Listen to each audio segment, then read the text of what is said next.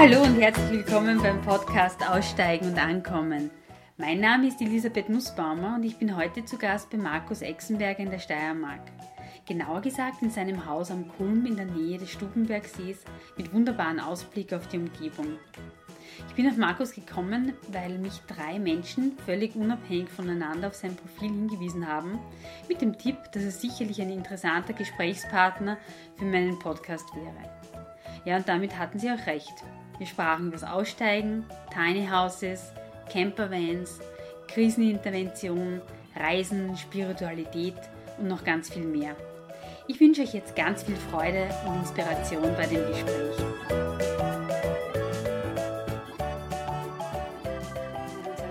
Herzlichen Dank für die Einladung zu dir in die Steiermark und ich habe mir ja natürlich in der Vorbereitung der Homepage angeschaut und die Facebook-Seiten, ähm, die du führst. Und das ergibt eigentlich für mich ein Bild von jemandem, der ganz vielseitig interessiert ist und da vielseitig unterwegs ist. Das würde ich gern von dir wissen oder erfahren, wie du dein Tun und dein Wirken selbst beschreiben würdest. Mm, ja, vielseitig, denke ich, mm, trifft es ganz gut. Manchmal ist es mir selber zu viel und in zu viele Richtungen. Manchmal wünschte ich mir, es wäre, ich hätte, manchmal wünsche ich mir sogar, ich hätte irgendwie so einen ganz normalen, einfachen Job, wo ich in der Früh hingehe und am Abend rausgehe, wobei das könnte ich ja machen, aber mache ich dann doch nicht. Und ja, vielseitig, das hat sich über die, über die Jahre ergeben. Also ähm, es ist, glaube ich, immer relativ schwierig, sich selbst zu beschreiben. Man kann das vielleicht anhand der Handlungen, mhm. aber ich tue mir dann manchmal ein bisschen schwer, mich selbst zu beschreiben, weil ich weiß ja auch nicht genau, wie ich dann mm, im Außen ankomme. Und die Frage ist auch, ob das jetzt dann so relevant ist. Ich schreibe einfach auf die Website oder auf die Facebook-Seite so, wie ich es mir denke, was mir gerade in den Sinn kommt, so wie der Schnabel mir gewachsen ist. Mhm und denke eigentlich da jetzt nicht groß drüber nach, ähm, wie das dann ankommt, ob das gut war oder ob das schlecht war, ob das in die und die Richtung geht, sondern wenn mir etwas am Herzen liegt, dann ja, dann mache ich es und genau. Mhm. Was ist das so im Moment, was da am Herzen liegt und was du machst? Also ganz viel Unterschiedliches. Ähm, einerseits äh, das, Bau des Seminarzentrums, wo wir dann äh, verschiedenste Dinge anbieten werden. Das ist da jetzt gerade im Laufen? Das ist jetzt gerade im Laufen, ja. Also zehn Minuten von hier. Mhm. Ähm, das ist jetzt gerade im Laufen und da können wir sicher heute dann noch im Zuge dieses Interviews näher drüber sprechen. Mhm. Dann ist es meine eigene Entwicklung immer, die mir sehr wichtig ist, die auch die auch nicht ganz geradlinig ist, sondern halt irgendwie verschiedene Abzweiger nimmt. Mhm. ähm, und unter Einsatz von verschiedenen Werkzeugen dort einfach zu, mh, zu einem System kommt, wo ich mich selbst einfach mehr spüre, mehr finden kann. Mhm. Weil es scheint manchmal für fürs Außen so, wie wenn das abgeschlossen wäre oder wie wenn der Mensch schon all das gefunden hätte, was er gesucht hat. Das ist ähm, bei mir nicht der Fall. Das ist äh, ein Prozess, der wahrscheinlich von, von klein an bis heute geht und weitergehen wird. Also ich mhm. sehe mich da einfach am Weg. Ähm, und jetzt nicht der alte Weise, sondern ganz einfach, ja, es ist, äh, gibt Phasen der Erkenntnis und dann gibt es wieder Phasen der Ruhe und dann wieder, also es ist ein Wellental. Also wie gesagt, die eigene Erkenntnissuche, dann äh, Ausbau von Campervans, mhm. können wir vielleicht auch darüber reden. Das ganze Bauliche, äh, mich da weiterzuentwickeln. Die Seminare, die ich anbiete, umfasst einerseits Tiny House, andererseits Campervan und drittens die Krisenvorsorge. Und diese drei Punkte in sich selbst lassen sich halt dann wieder aufspalten in verschiedenste Unterpunkte. Da geht es eben um ökologische Baustoffe, da geht es um die Toilette, da geht es um die Dusche, um die Technik, um Warmwasser, Heizung, ähm, etc. etc. etc. Das heißt, vielseitig in dem mhm. Sinn ja. Ähm, spielt da die Autarkie auch eine Rolle bei den hm, Gebäuden, kann man das Gebäude nennen? Tiny Houses, die ja. du baust? Bauwerken, glaube ich. Gleich. Ja, sofern es der Mensch will, sage ich mal, in, in, genau dem Ausmaß, wie es der Mensch will. Also es ist, die Technik ist nicht mehr der limitierende Faktor eigentlich. Mhm. Ähm, beziehungsweise wenn man sagt, wenn man sich zurückversetzt, 500 Jahre, 1000 Jahre zurück, dann waren die Menschen autark. Das ist nicht etwas, was wir neu erfinden müssen, sondern wir müssen uns entweder komplett rückbesinnen oder mit den modernen Mitteln eben etwas schaffen, was uns auf dem Weg dazu hilft. Aber im Grunde ist es immer eine Entscheidung des Menschen, was er will, was er gerade vorhat, wie sehr er autark sein will, ob das jetzt den Strom betrifft, ob das Wasser betrifft, die Toilette, generell die Finanzierung, seinen Lebensweg, äh, was auch immer es betrifft, das entscheidet der Mensch selbst und, und da kann man unterstützen. Ja. Also es ist gerade im Bereich ähm, Tiny House, Campervan, ist es natürlich immer ein Thema, autark zu sein, zum Beispiel mit Strom und Wasser, weil du dann halt einfach unabhängiger bist und dir dein Leben freier gestalten kannst. Und im Bereich Krisenvorsorge ist es halt auch so, je unabhängiger du bist, desto weniger tangieren dich mögliche Krisenszenarien. Mhm. Was ähm, Krisenvorsorge, kannst du das ein bisschen näher beschreiben, was du da machst oder wie du das verstehst? Also, also Krise ist für mich eine, eine Phase, die man, also wo man durchgehen muss. Das kann eine Depression sein, das kann ein Schicksalsschlag sein. Das kann ein externer Event sein, wie, keine Ahnung, Vulkanausbruch oder Atomreaktor geht hoch oder eine Mure geht ab oder Überschwemmung oder ein Solarflare kommt von der Sonne und unsere elektrischen Geräte gehen nicht mehr und und und. Also die Ursachen sind, sind unterschiedlich für Krisen, aber Krise ist immer eine Phase äh, des Lebens, wo im Normalfall am Ende Licht ist. Das heißt, das sieht man zwar währenddessen und davor nicht, ähm, aber es ist eigentlich nur eine zeitliche Phase, die du durch, durchtauchen musst. Und da begleite ich eben Menschen auf dem Weg, sich A, ein bisschen vorzubereiten, weil dieses Wissen komplett ver verloren ging in der heutigen Welt, weil was machst du heute? Du verlässt dich darauf, dass der Biller oder wer auch immer am Montagmorgen wieder offen hat und das, das haben wir so gelernt. Wir, wir kennen keine Kriegszustände, wir kennen Ausnahmesituationen nicht, wir kennen nicht mal ähm, das höchste der Gefühle ist vielleicht, wenn Leute das einmal selbst miterlebt haben, wenn der Strom zum Beispiel ein paar Tage ausfällt. Das ist schon, das ist eigentlich schon Wahnsinn, ja. Mhm. Und, aber das auch nur sehr regional, sehr, sehr lokal. Und wir können uns gar nicht vorstellen, was passiert, wenn das im größeren Maße ist. Und ähm, da, da versuche ich halt den, den Weg zu gehen, einerseits keine Angst zu machen, weil es ist nichts, wovor man Angst haben muss und irgendwie Schwarzmalerei und 2012 die Welt geht unter oder irgendwas. Offensichtlich ist es ja nicht, ne, weil es ist 2019. Aber ich sage dir, 2020 geht sie mhm. unter. Nein, also das wird nicht sein. Ähm, also die, die, den, die, eine schöne Gratwanderung zu, zu finden zwischen, also auf keinen Fall Angst machen, aber dennoch Wissen zu vermitteln, dass du, egal was kommt, da besser durchkommst. Und du machst es sowohl mental als auch jetzt äh, vom materiellen her. Ähm, ja, also beide, beide Punkte spielen mit. Äh, das Mentale ist, ist, ein, ist ein, Riesenfaktor, der normal ausgeklammert wird, weil, weil das, was in Krisensituationen halt oft passiert, ist Panik und Angst und boah, und was machen. Und in dieser Situation entstehen dann falsche Entscheidungen. Das heißt, grundsätzlich ist es besser, dir vorher ein Bild zu machen und zu sagen, okay, was könnte sein? Wo stehe ich und was will ich? und was habe ich da noch zu tun. Ne? Ähm, weil wenn ich vorher weiß, okay, wie bereite ich mal mein Wasser auf oder wie tue ich, wenn ich ein paar Tage keinen Strom habe oder vielleicht nicht nur ein paar Tage, sondern von mir aus irgendwie zwei, drei Wochen oder was auch immer. Wie tue ich, hm, wenn meine Toilette nicht mehr funktioniert? Wie tue ich, wenn meine Dusche nicht mehr funktioniert? Wie tue ich, wenn man die Lebensmittel ausgeht, etc. etc. Und, und da kann man entsprechend einfach vorbereiten und, und sagen, okay, schau mal, das sind die Punkte, die du für ein, für ein gutes Leben brauchst, egal ob übrigens eine Krise kommt oder nicht, weil diese, dieser, dieser Vortrag geht nicht nur in die Richtung, dass, dass ich sage, irgendwie übermorgen ist das Desaster, sage ich nämlich auch nicht.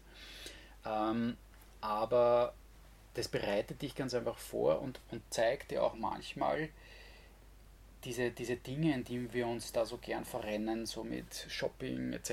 und Konsum und, und, und so weiter, zeigt dir eigentlich, dass du für, für das reine gute Leben eigentlich relativ wenig brauchst. Und das aber mal zu sehen, runtergebrochen auf Technik, den, die Seele, den Mind, Lebensmittel etc. etc. Das ist schon mal ganz gut. Und so in der Richtung sehe ich das. Mhm. Und die anderen beiden Dinge, der Tiny House und äh, Campervan-Ausbau, wie hängen die mit dem zusammen? Also grundsätzlich einmal hm, nicht wirklich. Also jetzt mit Krisenvorsorge hat es, glaube ich, per se jetzt noch nichts zu tun. Ähm, allerdings tun sich natürlich Leute, die jetzt zum Beispiel Tiny House oder Campervan, weil es gibt ja auch Leute, die wirklich in Campervan übersiedeln, natürlich in solchen Phasen auch schon leichter, weil sie schon sehr viel reduziert haben. Das heißt, sie leben nicht im klassischen 9 to 5 und ich bin abhängig vom Installateur und bin abhängig vom dass der Aufzug bei mir im Haus funktioniert und bin in einer großen Stadt etc. etc sondern die sind ja schon ein bisschen auf dem Weg des Rückzugs oder in, in Richtung Minimalismus. Und, und jeder Schritt in diese Richtung hilft dann natürlich dann auch in einer gewissen Krisensituation. Mhm. Aber grundsätzlich hat es jetzt mal so nicht so viel damit zu tun. Es entstand bei mir auch ein bisschen aus einem anderen Aspekt, ganz einfach, weil, weil mich das Thema interessiert, weil ich selber so leben will, so wie du es da siehst und zum Teil auch draußen im im Bus. Kannst du das ein bisschen beschreiben? Ähm, diejenigen, die nicht da sind. ja, wir sitzen da jetzt ähm, in einem umgebauten Stall. Das war mal ein Heuschober. Mhm. Ja, ist ein altes Steinhaus. Und ähm, was wird das haben? 4 mal 5 Meter Grundfläche. Es ist ein Giebel, äh, der wahrscheinlich so um die 6 Meter hoch ist. Und mit einer kleinen zweiten Ebene. Und das ist eigentlich etwas, was äh, jetzt seit weiß nicht, Jahren am Wachsen ist. Also es wird immer ein bisschen umgebaut, ein bisschen was kommt dazu, ein bisschen dort basteln, mhm. dort äh, etwas entfernen, dort wieder. Also das zum Beispiel mit der zweiten Ebene war länger nicht. Ja, dann war dr drinnen zum Beispiel hier mal dieses Zimmer, was ich da im Winter nur 8 Quadratmeter geheizt habe. Das hat sich dann ein bisschen verändert. Also ja, es ist so wie ein Organismus. Also. Mhm. ja. Und du bist jetzt seit zwölf Jahren, hast du gesagt, da mhm. und baust. Bist noch immer nicht fertig sozusagen mit, mhm. mit diesem Organismus. Na, ich werde nie fertig, glaube ich. Also das ist, ich weiß auch nicht, das ist einfach eine Leidenschaft und es ist, es ist vielleicht gar nicht mehr das Ziel, fertig zu werden, so wie, wie wir damals vor zehn, zwölf Jahren dahergezogen sind von Wien da war irrsinnig viel Motivation und irrsinnig viel, äh, das machen wir und das, wir sind jetzt irgendwie hier und mhm. renovieren die Häuser und alles. Und mit der Zeit merkst du einfach dann, okay, du musst dich damit anfreuen, dass gewisse Dinge, vor allem bei so einem relativ großen Grundstück, irgendwo dem Chaos äh, zu dem Chaos das überlässt ja, und, und der Natur. Und, mhm. und es sind nicht nur deine eigenen Entscheidungen, sondern wir leben ja halt hier mit mehreren Leuten zusammen.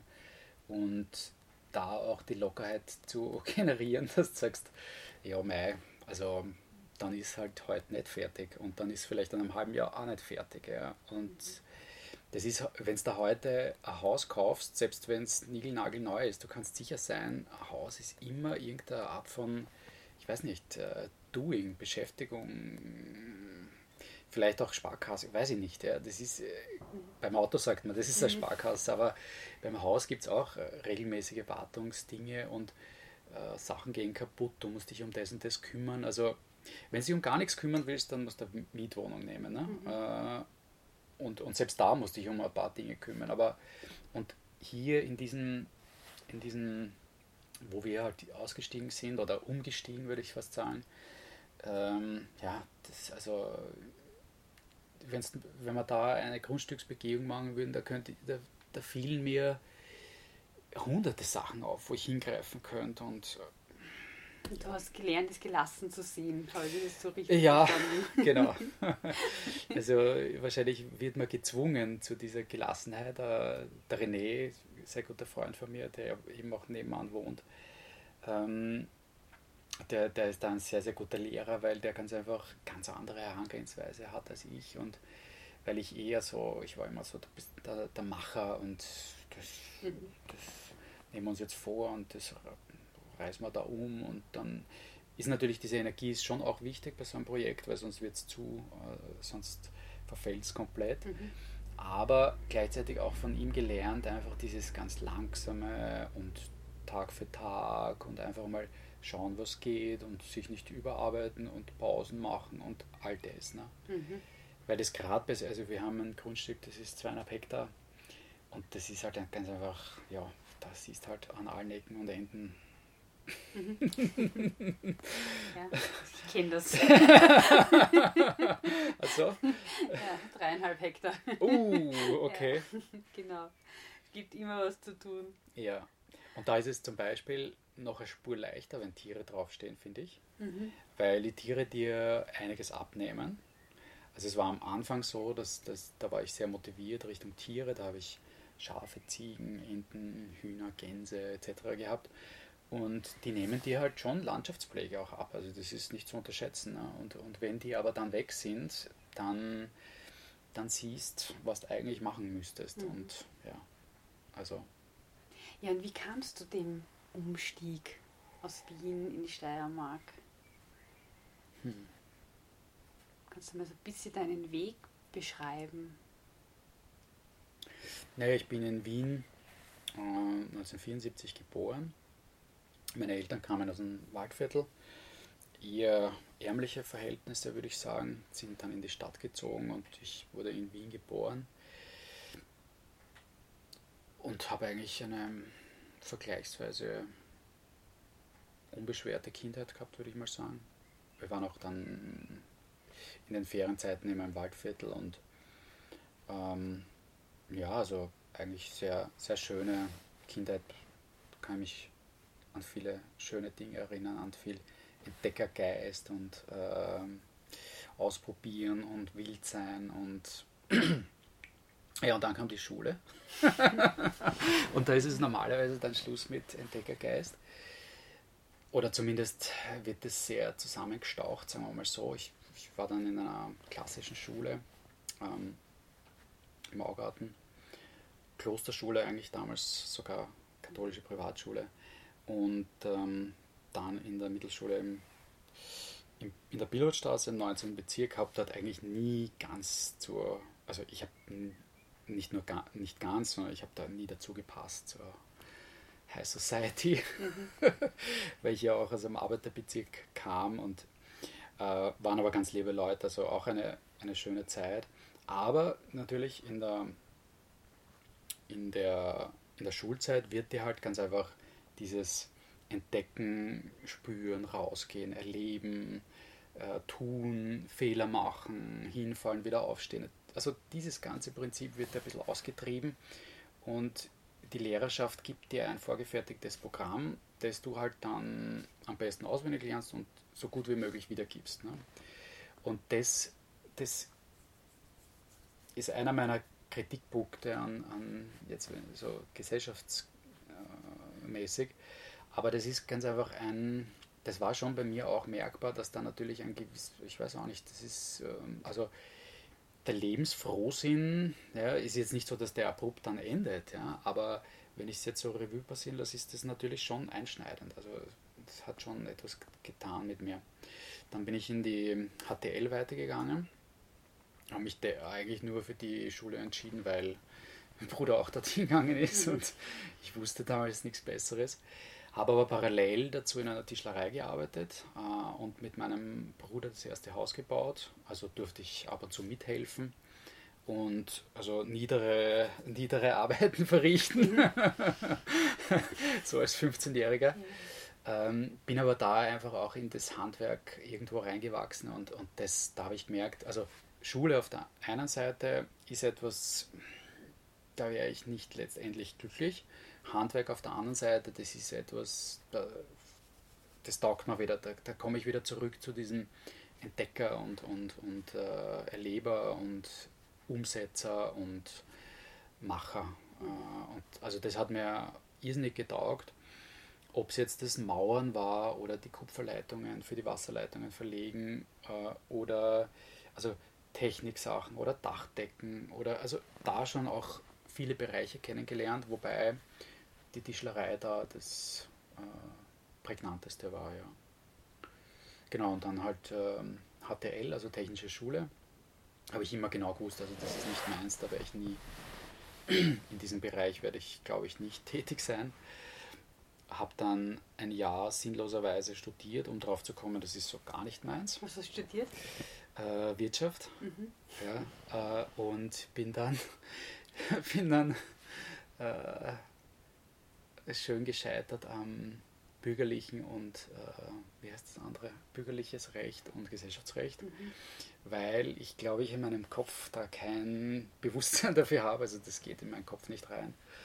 Das, das ist unfassbar, wie, wie sehr ich mich da gesträubt habe gegen, gegen Lernen, weil ich meine, Lernen ist jetzt nicht das Thema, also ich nehme gut auf, ich kann gut mehr Dinge von anderen Menschen abschauen, wenn es mich interessiert, wenn es mich begeistert, aber das ist, das ist ein Bereich, der, der mich absolut überhaupt nicht interessiert, nie interessiert hat und wahrscheinlich nie interessieren wird. Und daher war das Lernen so, so unangenehm, so schwierig, so, dass ich es dann ganz einfach auch aufgehört habe. Und, und es waren die anderen Sparten beim Wirtschaftsstudium nicht so interessant, dass, dass das es hätte wettmachen können. Ja, dass ich gesagt hätte, okay, na gut, dann äh, drücke ich halt die Augen zu und gehe da irgendwie durch und werde schon irgendwie schaffen und dann, weil mich das andere halt so schärft, das hat mich nicht geschärft, insofern habe ich da mhm. aufgehört. genau. Und wie ist dann weitergegangen? Ja, wir haben dann äh, auch mit dem René, sehr guter Freund, eben, den ich in der Schule kennengelernt habe, im TGM, wir haben dann gesagt, ja, was interessiert uns eigentlich und das war die EDV damals. Also ist, wenn man sich jetzt so vergleicht, ist es ganz witzig, weil damals gab es 286er, 386er, MS-DOS und Windows 3.1 und Windows, ich weiß nicht was, ja. Also äh, wirklich ganz rudimentär. Das hat alles begonnen mit den, also das, das Internet und, und die E-Mails. Und wenn man irgendwie so, wenn man irgendwie mal E-Mail geschrieben hat, dann hat man diesen äh, Telefonrouter aufdrehen müssen. Also alles wirklich ähm, ein 14K-Mode, muss man sich heute mal vorstellen. Ja, 14K, wenn ich das meiner Tochter erzähle, die, die wisst mal gar nichts anfangen damit. Ja. Und gut, ähm, auf jeden Fall, äh, was wollte ich jetzt sagen? Genau, also wir haben, wir haben uns dann Autodidakt äh, in die EDV eingelernt, SQL-Server, Microsoft etc. Und ich bin dann zu einer Firma gekommen, Activis Mhm. Habe dort, ähm, ich habe eigentlich keinen Plan gehabt, sagen wir so. Nicht wirklich. Mhm. Aber ich habe mir gedacht, naja, das interessiert mich, das probiere ich mal, stelle mich vor. Und der hat, glaube ich, während des Gesprächs schon gemerkt, dass ich technisch jetzt nicht top bin. Aber damals gab es auch nicht, ich weiß nicht, 200 Bewerber, die technisch top waren. Da waren einfach, weiß nicht, das, das war einfach noch nicht die Zeit. Das war so die, die ja, es war eine andere Zeit. Und, und ich habe gesagt, ja, das wird schon irgendwie, das machen wir. Und das haben wir dann gemacht und so bin ich dann langsam in die EDV reingewachsen. Und durch einen, über die AI dann zur MII und dann einen ganz äh, großartigen Mentor gehabt. Was ist die MII? Äh, Markus Ismay Informations. Mhm. Und die war damals in Wien, wann bin ich da gewechselt? Irgendwas bei 2000, ja 2000. Ähm, das war einfach eine der Edelschmieden in Wien und ganz stark im Microsoft-Bereich und ganz stark im also Server Client und da auch wirklich nicht nur wir liefern EDV, so wie man es heute irgendwie kennt, so ich richte dir dein, deine Serverlandschaft oder deinen PC oder was auch immer, sondern der Markus Ismir hat immer schon so ein Bewusstsein gehabt, was dient dem anderen, was, was will der eigentlich damit. Ja? Also, weil ein Computer ist ein Computer, aber, aber was, was willst du damit machen, was willst du damit erreichen? Und, und von ihm habe ich wirklich sehr viel gelernt. Also war ein, ein, bin ich ihm noch sehr dankbar, ein Mentor, ähm, wo ich nämlich dann auch verstanden habe, die EDV, da geht es nicht nur um die EDV, sondern es geht, es geht um den Menschen dahinter letztlich. Es war schon eine sehr schöne Zeit und äh, war halt in Wien. Ja. ja. Und, genau. Du hast es auf deiner Homepage, ähm, ich weiß jetzt aber nicht, ob das diesen, diesen Zeit betrifft, auch so ein bisschen als Hamsterrad beschrieben. Mhm. Mhm. Also bei mir war es eigentlich kein klassisches Hamsterrad, weil ich war, abgesehen von der ersten Firma, in keinem 9 to 5. Also ich war freier Dienstnehmer und konnte mir das eigentlich selbst irgendwie einteilen. Ich war aber so im klassischen Aufbau, also ich würde mal sagen so von 20 bis 30, so ähm, ich bin zum Teil um vier in der Früh aufgestanden, habe irgendwelche Konzepte entwickelt und habe mich den Computer gesetzt. Und für mich war der Tag schon, also ein Halbtag war schon erledigt, wenn, wenn die Leute erst aufgestanden sind, so auf die Art. Und habe das sehr viel selbst investiert, hat mir auch einfach Spaß gemacht und war Begeisterung.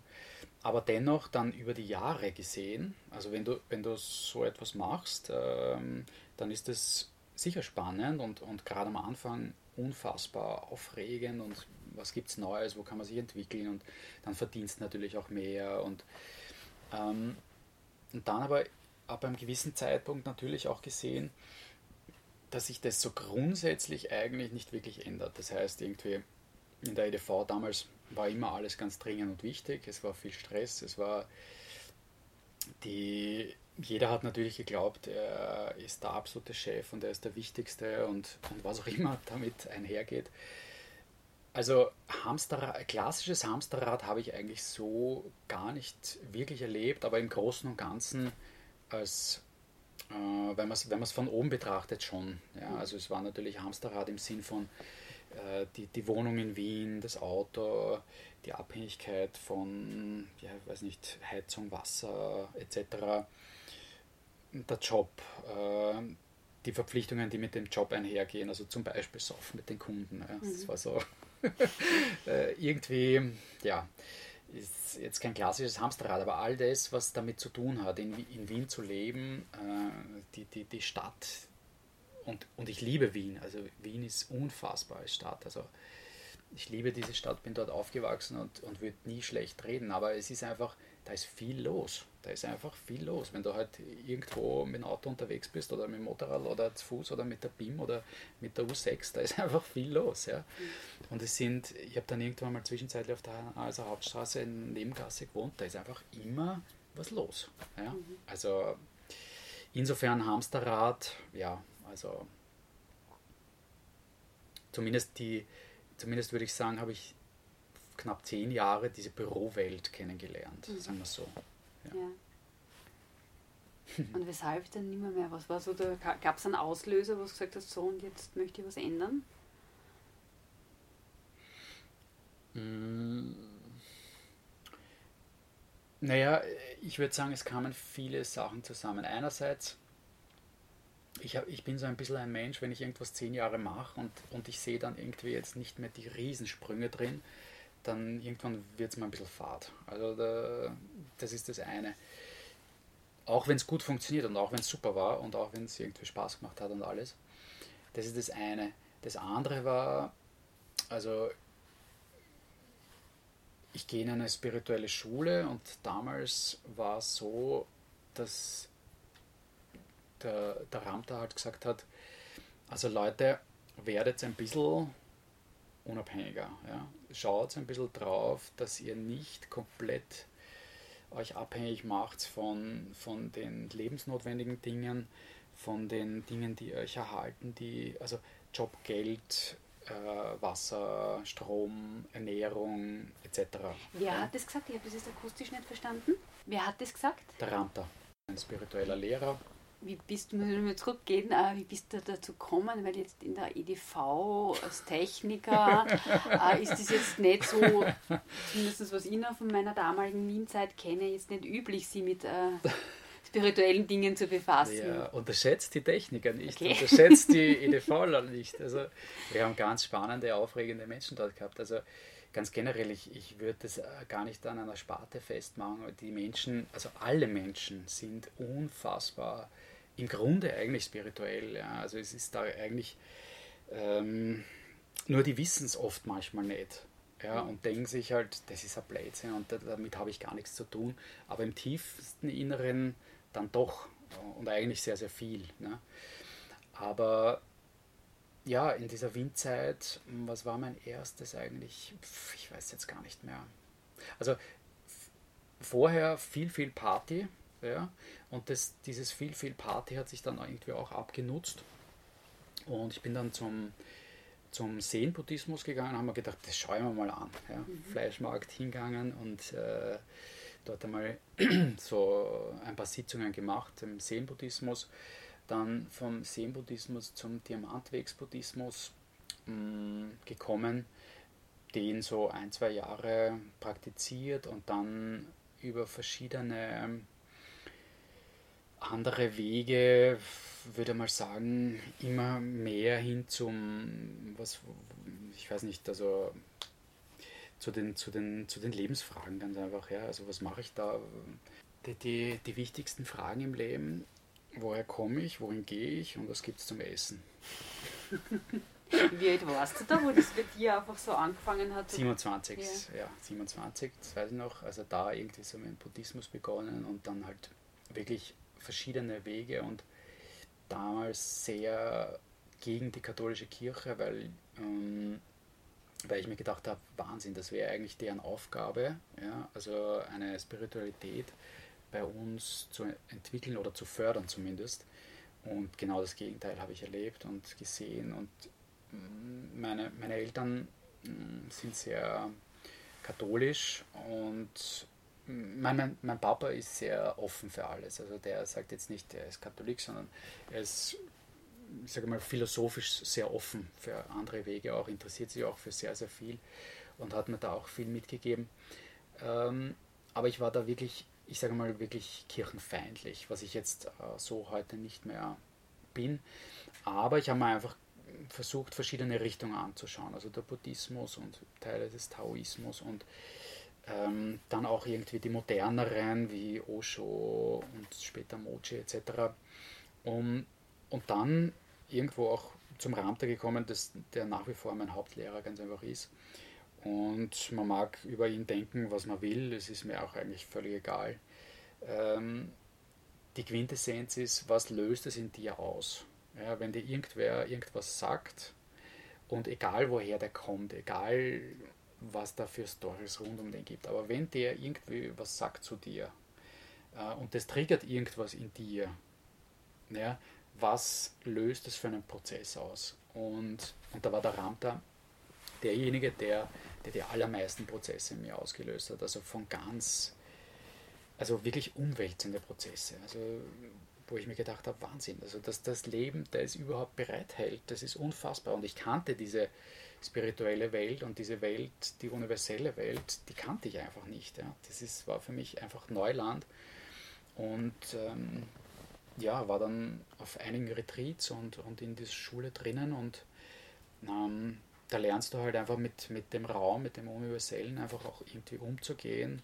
Da gibt es Kundalini-Meditationen, da gibt es, äh, wir haben blind Bogenschießen gemacht, wir haben, also es gibt einige Fokusübungen, einige Werkzeuge, die man halt dort lernt und im Grunde lernst du eigentlich fürs Leben. Also es ist irgendwie so, jeder hat da so seine spirituelle Schule und, und aber im Grunde lernst du fürs Leben und integrierst es dann möglichst ins Leben und das hat dann natürlich schon noch Auswirkungen.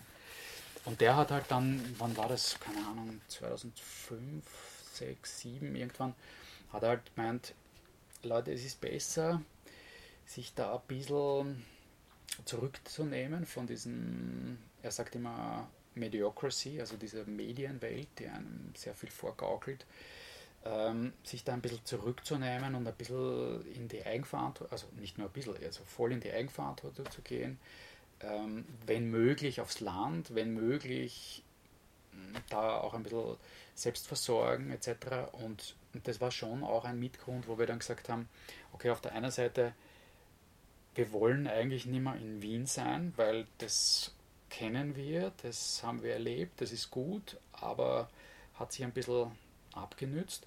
Und auf der anderen Seite wirklich dieses entdeckt man doch was Neues, wirklich äh, eine ganz eine neue Welt, weil wenn der, wenn der un, relativ unbedarfte Städter aufs Land kommt, ja, das ist einfach so ein Klischee, ja, der, der kennt sich eh nicht aus und das wird nichts und das, ja, das haben wir ja schon oft erlebt. Und eigentlich das Gegenteilige ist der Fall, weil du kannst dich heute super einlesen und du kannst dich schlau machen über die Dinge. Und ja, du wirst Fehler machen, ja, du wirst manche Dinge dreimal machen, viermal machen, aber irgendwann lernst du aus den Fehlern und irgendwann ähm, bist du dann der Experte. Und, und egal, ob das jetzt Wein keltern oder Bier brauen oder eine Seife herstellen oder etwas renovieren oder das oder das oder das war, das war immer gleich. Ja? Also die ersten paar Male funktioniert es nicht, dann irgendwann funktioniert es, denkt er, wow, super, ja. Dann funktioniert es immer besser und irgendwann bist du Experte und die Leute kommen zu dir und sagen, wie, wie machst du das? Mhm. Das ist ja Wahnsinn. Ne? Und, und eigentlich machst du nichts anderes als das, was ich, bevor ich in die Schule gekommen bin, auch gemacht habe. Ne? Also einfach irgendwie keine Ahnung, Staudamm bauen. Ja? Und der erste geht schief, der zweite funktioniert halbwegs und der dritte ist schon ein Topmodell. Ja? und die Sachen, die du gerade aufgezählt hast, Weinkeltern, Bier, Brauen, Seife herstellen, hast du alles schon gemacht? Also ich habe für einen Städter ähm, schon sehr, sehr viel gemacht in die Richtung. Wir haben, wie gesagt, also Tiere gehabt, also ich habe Schafe gezüchtet, ich habe Ziegen gehabt, ich habe äh, Hühner gezüchtet, Altsteirer und Sulmtaler, ich habe Enten gehabt, verschiedenste, ich habe Gänse gehabt, ähm, Hühner, was, was, weiß ich was alles. Also alles bis zur Hüfthöhe, weil äh, über Hüfthöhe habe ich mir nicht traut, also irgendwie so, so Rinder oder, oder Pferde, also da, da habe ich so einen großen Respekt, das, da hätte ich heute noch so einen Respekt, ja, weiß ich nicht, also da habe ich ein bisschen Bedenken. Auf jeden Fall da viel gemacht, dann natürlich extrem viel im, im, im baulichen Bereich gemacht und, und dann auch so im, in der Selbstversorgung. Ja? So, du warst jetzt vor einer Woche bei der Lisa, so ähnlich wie die Lisa. Ja? Einfach ausprobiert, kann man sich nicht das Gemüse selber machen, was ist, wenn man Obst hat, äh, man kann sich doch den Apfelsaft selber machen, man kann sich von mir aus einen Essig selber machen, man kann sich, also so viele Dinge, die wir eigentlich für ein für ein gutes Leben brauchen, da ist unfassbar viel selbst äh, zu machen. Und nicht nur, dass du dir dann irgendwie Geld ersparst, sondern weil dieser Prozess so spannend ist. Dieses am Anfang, ich weiß nicht, wie das geht, dann lernst dich irgendwie ein oder liest dich ein oder, oder, oder, oder, oder fragst wen oder was auch immer.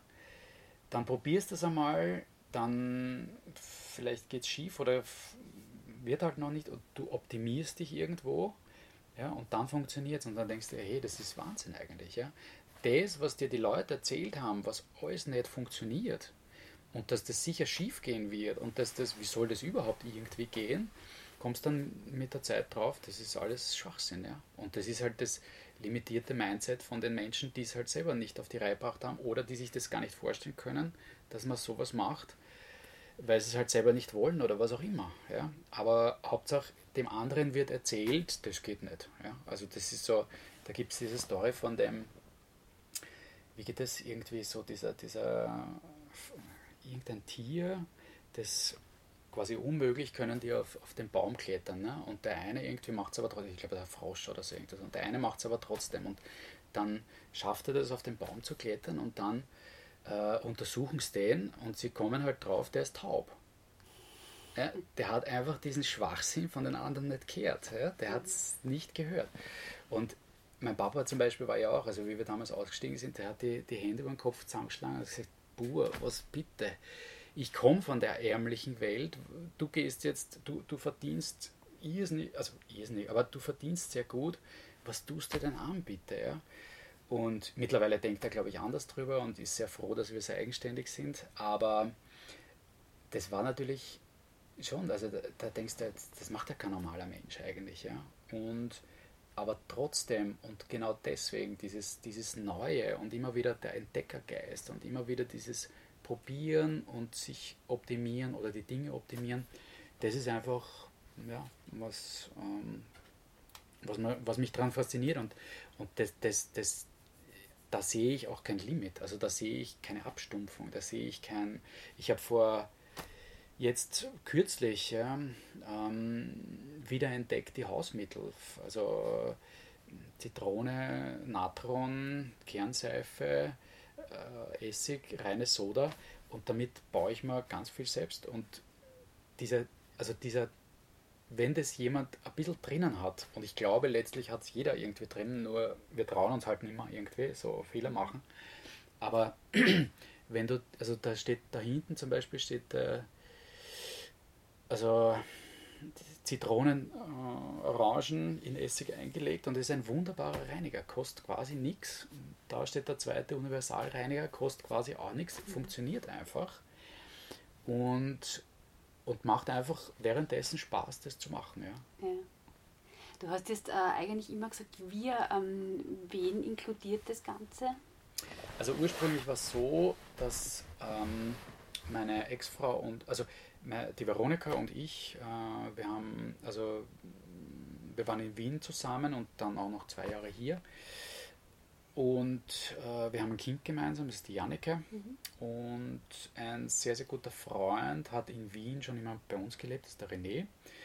Und also wir, wir hatten in Wien quasi so eine WG über zwei Wohnungen. Also es war in einem Haus. Mhm. Der René hat im oberen Stock gewohnt und wir im unteren Stock. Und wir haben uns dann gemeinsam eigentlich zu, zu also damals war die Janneke noch ganz klein, die war halt so zwei, drei Jahre. Also wir drei haben uns entschieden, dass wir eigentlich was anderes wollen und dass wir ein bisschen raus aus der Stadt wollen und ein bisschen, ja, einfach so Bauernhof und was Neues und so.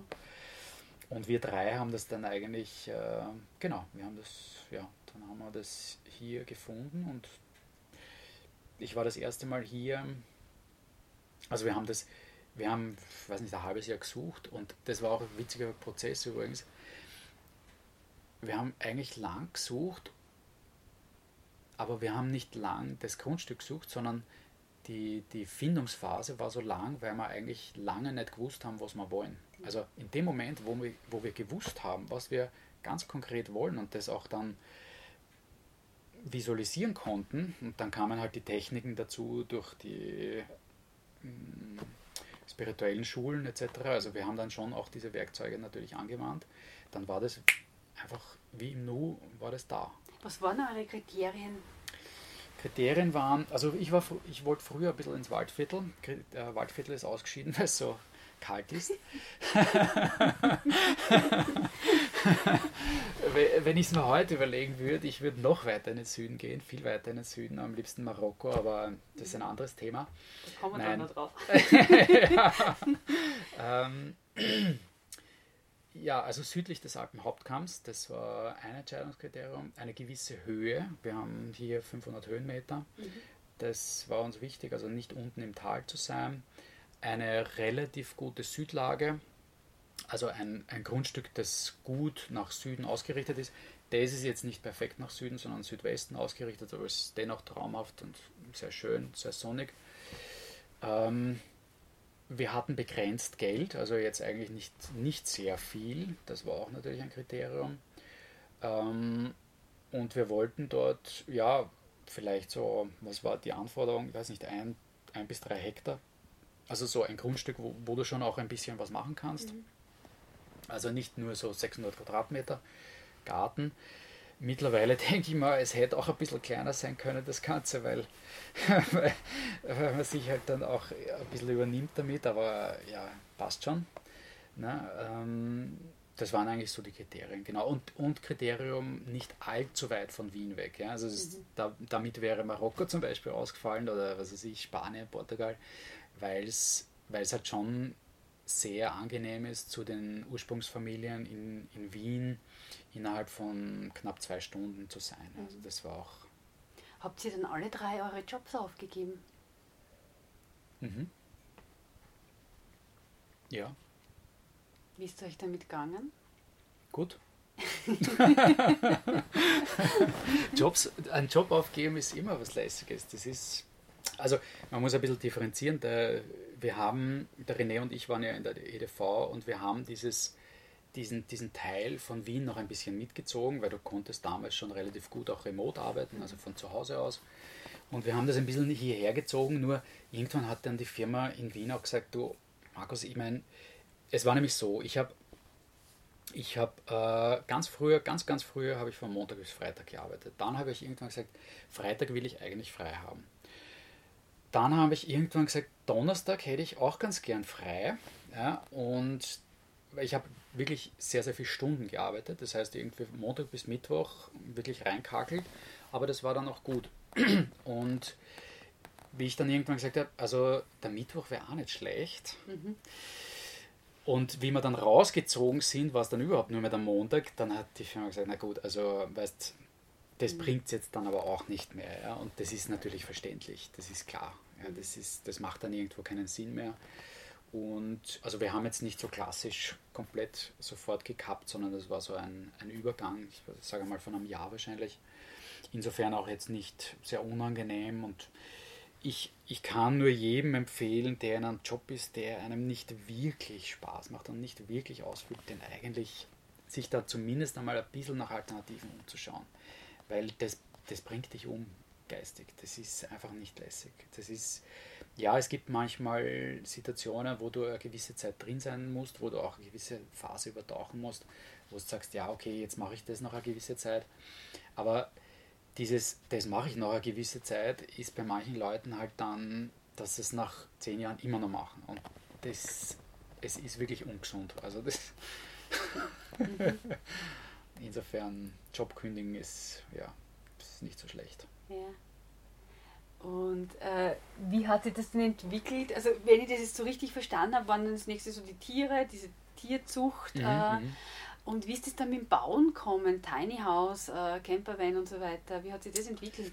Also, mh, mm, wie gesagt, ich habe es ja so seit, seit ich 15 war, habe ich dann neben der Schule, weil die Schule mich eigentlich nicht interessiert hat, während der Schule immer schon, ich weiß nicht, Parkettböden gelegt, ausgemalt, so Sachen, die man halt mit 15, 16, 17, 18 halt äh, auf die Reihe kriegt, unter Anführungszeichen.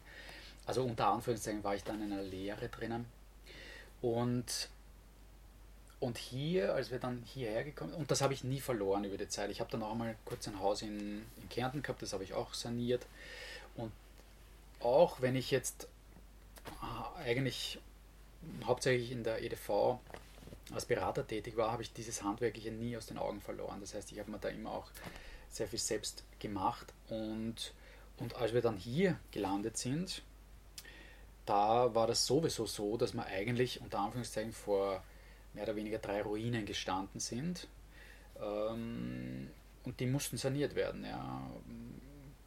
Die, die Mauern und die Heizung und das Dach und die Dachziegel und der Dachstuhl und ähm, das Ausmalen und der Parkettboden und die Möbel etc. etc. Also das heißt, da wurdest du eigentlich fast gedrängt in eine Allrounder-Rolle. Ne? Und ich habe das dann irgendwie auch manchmal bei anderen irgendwie gemacht, die waren dann, sind dann hergekommen und gesagt, hey, das schaut irgendwie super aus und kannst nicht bei mir auch ein bisschen und ja, habe ich halt gemacht. Und das Tiny House ist dann später erst dazu gekommen, wo ich einerseits den Prozess bei mir angestoßen habe, weil früher habe ich auch, ich sage mal, klassisch saniert. Das heißt, wenn du heute in einen Baumarkt gehst, was machst, Regipsplatten und eine normale Dispersion und irgendein Boden, und ganz langsam über die Zeit ist bei mir so ein ökologisches Bewusstsein entstanden. Ich habe mich dann zum Baubiologen ausgebildet, ähm, was beinhaltet Elektrosmog-Messungen, also das ganze Thema rund um Elektrosmog, ähm, das Thema baubiologische Baustoffe, das Thema Licht, Wärme, Staub, ähm, alles was damit zu tun hat, das Thema Schlafqualität und Anordnung der Zimmer. Also alles rund ums Wohnen eigentlich, rund ums Wohnen und rund ums Leben. Und ja, ähm, da ganz einfach immer wieder auch weitergebildet und, und, und dann nie irgendwo gesagt, ja, jetzt habe ich es und jetzt ruhe ich mich auf meinen Lorbeeren aus, sondern, sondern einfach ständig weiterentwickelt und und, und das ist nach wie vor so. Das ist einfach, das ist ein nie endender Prozess und ja, der, der, der hält mich aktiv, der hält mich irgendwo jung und und begeisterungsfähig, so würde ich mal sagen. Ja.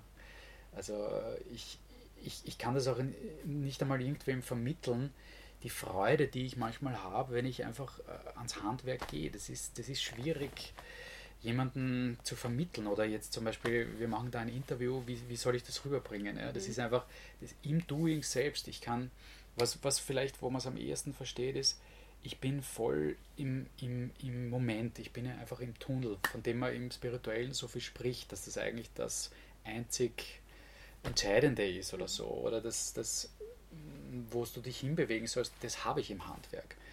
Und egal, ob ich jetzt irgendwas mit Lehm verputze oder ob ich irgendwie etwas bei der Technik einbaue oder ob ich einen, einen Parkettboden verlege, ich, ich muss da eigentlich so drinnen sein, dass das ein irrsinnig schönes Gefühl ist, im Handwerk zu sein. Und mhm. Und das ist einfach, das begeistert mich nach wie vor. Und, ja.